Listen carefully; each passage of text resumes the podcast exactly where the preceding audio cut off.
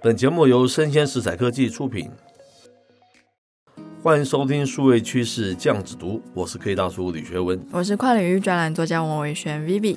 哎，Vivi，你知道最近最当红的科技的词汇是什么？应该就是 Chat GPT 引领的生成式 AI 吧？是非常红，对不对？嗯，根据我们所知，哈，就是今天早上嘛，微软呢，就是它的一个发布会。正式推出哈，以 Chat GPT enabled 叫做 Bing 哈，这样子一个算是浏览器吧，是不是？应该说微软本来就有 Bing 的搜寻引擎，它今天把 Chat GPT 嵌入里面。哎，对，就是 Bing 加上浏览器叫做 Edge，对不对？是。没有想到它一夜之间，它的市值暴涨八百亿美金，好惊人哦！大家知道八百亿美金是什么概念吗？是两个红海。哇哦！红海大概四百亿美金，对，他们这样一涨就涨两个红海，我觉得好不公平的，对不对？Anyway，反正这是一个非常大的一个里程碑了，对微软而言了哦，那也是非常重要的。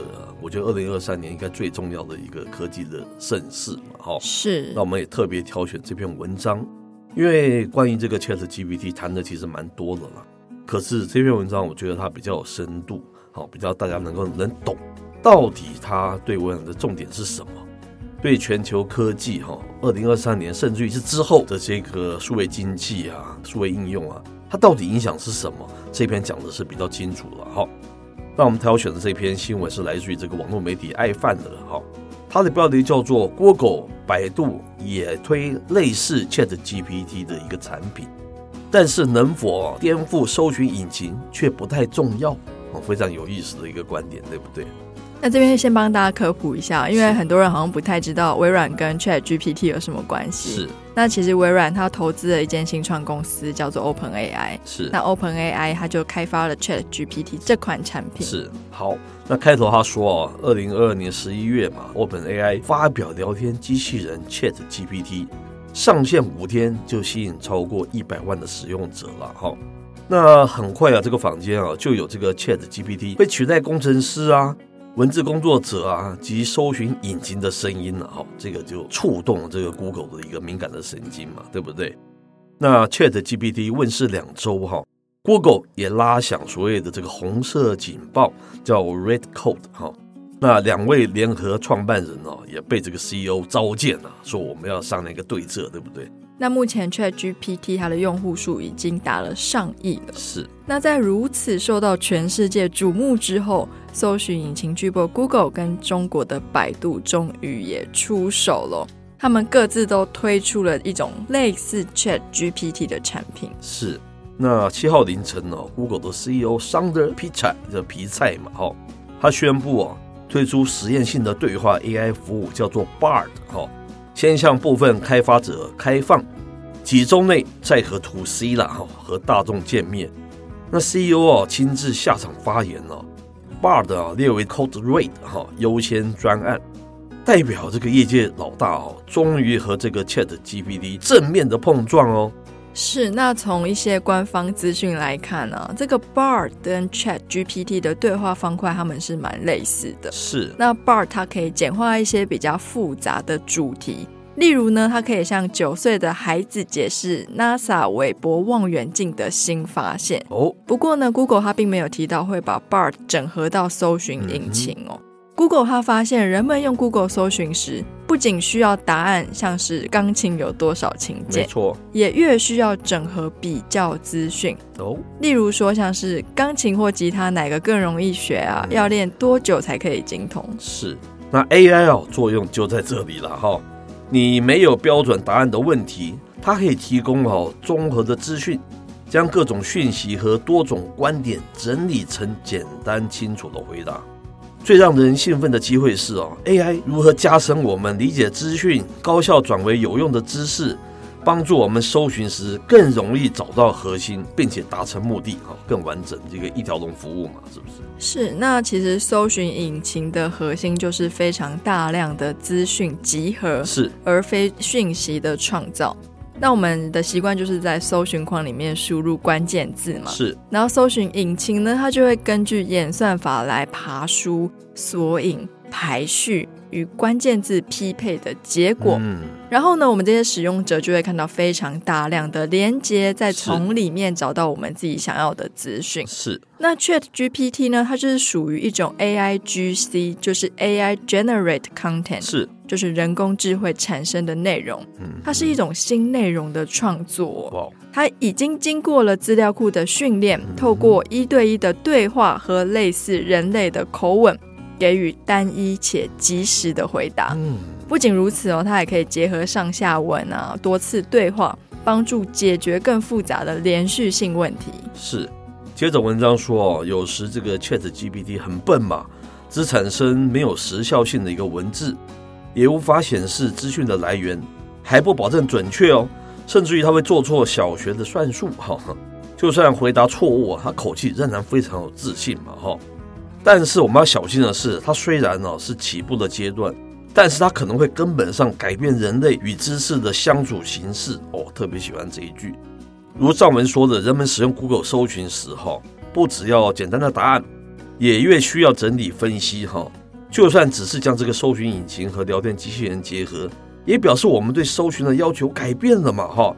ChatGPT 变得是更聪明了，那人类啊，得先学会如何与它沟通，这算是现代人的一种必备的一种新技能了。是，那全世界出现许多要求 AI 代劳的领域哦，是从像是学期的论文啊、创意策划到房产介绍、法律文书等等。我们当然可以要求 AI 的准确性，但也应该看到它的创造。是，虽然 AI 并不是真正的理解世界，但是它呢可以用自然的语言和人交流，了解人类的需求，高效处理这些巨量的资讯。确实，现在让人家眼前一亮哦，而且相信未来会越做越好。是，那它是二零二三年第一件的哈，非常重大的一个科技事件嘛，对不对？这里啊，可以大叔要花多一点时间跟大家做一些介绍了哈。我们过去常讲说，科技巨头碰到了非常大的一种状况嘛，对不对？当然跟实体经济有关，然后跟他自己软硬体的创新不足也有关。可是哦，我们整理出。当科技巨头啊碰到这些状况的时候，他们其实有两种可能的处理态度，寓意可能知道是哪两种。第一种就是他回到他原先的这个内容跟应用服务不足的那种部分，来加以不断的去改善它，重新定义它，重新再给它破坏式创新，对不对？举例来讲啦，社群媒体不好，你是不是就不要用社群媒体？而直接跑去做这个 AR VR 的元宇宙呢？就像脸书所做的，对不对？嗯，它并没有解决现在我们讲说，我们作为使用者，我们知道脸书其实还有非常多的状况，它没有细心去解决这个部分哦。第三层次这个内容跟应用服务所产生的状况，而是大举举起大旗走向这个元宇宙，这是一种方向，对不对？然后我们知道搜寻引擎也不是很好啊，我们一直批评搜寻引擎现在广告太多了。它并没有精准的达到你想要达到的东西，对不对？可是 Google 在这个地方感觉也没有什么创新作为嘛，哈。我们又常说，你破坏这个所谓的传统的影音这个内容产业，难道是现在的 SVOD 像 Netflix 这样就够了吗？就已经到头了吗？是不是还有更多更创新的方式？显然好像没有，对不对？Netflix 还是用现在这一套在走嘛。好，这是我们强调的第一种，你在原地，你去仔细的去深思，你还有什么可以改善的。第二种就是什么，一举就是走向这个，就是你要摆拍的这些问题了，直接好像把它忽略掉，然后直接走向车联网啊，还是元宇宙啊，一个全新的生态，这是两种走法，对不对？很显然，我们看到大部分的企业是走向第二种，不是走车联网，就是往这部分走，哦，像是自驾，否则就是走那个元宇宙，没有错吧？对不对？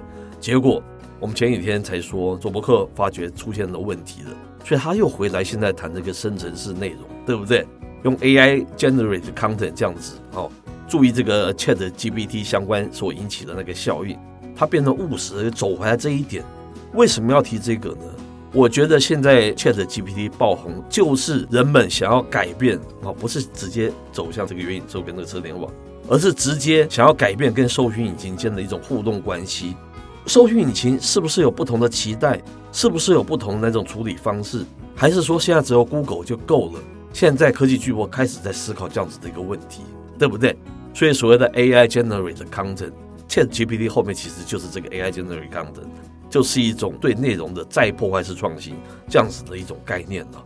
二零二三年甚至于是之后的五年之内哦，我觉得科技可能都会比较走向这个部分，就是重新检讨现在的社群网络好不好啊，对不对？